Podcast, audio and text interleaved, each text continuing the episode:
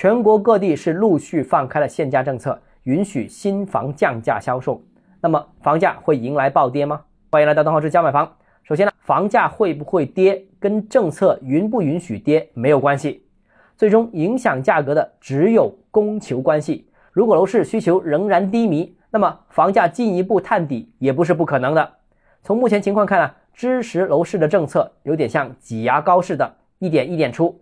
虽然各地出台支持楼市政策已经有两三波了，但是支持的力度仍然不太足够。部分地区房价已经有触底的迹象，但大部分地区房价仍然有下跌的可能。实际上啊，各地对于楼盘降价促销反应不一，这体现了对定价权的理解不同，对何为市场理解的不同。普通商品由企业定价是市场经济一个很基本的原则，这是市场在资源配置中起主导作用的关键。那东南沿海经济发达的地区对此了解呢是比较深刻的。所以呢，我们也见到近期取消限价政策的多半也是东南沿海城市，而经济相对不活跃的地区，市场化程度也相对偏低。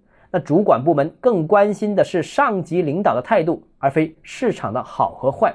所以呢，在没有收到更上级的文件之前，一般都是不允许政策变动的。另外啊，价格波动呢，对于消费者而言呢，是再正常不过的。你不会因为猪肉价格上涨而不吃肉。也不会因为手机价格下跌而捶胸顿足，所以啊，对于消费者而言，价格波动就应该以平常心进行对待。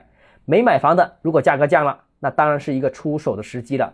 但对于买了房的朋友，那就短期之内都无需再继续看价格，安心考虑怎么住下就可以了。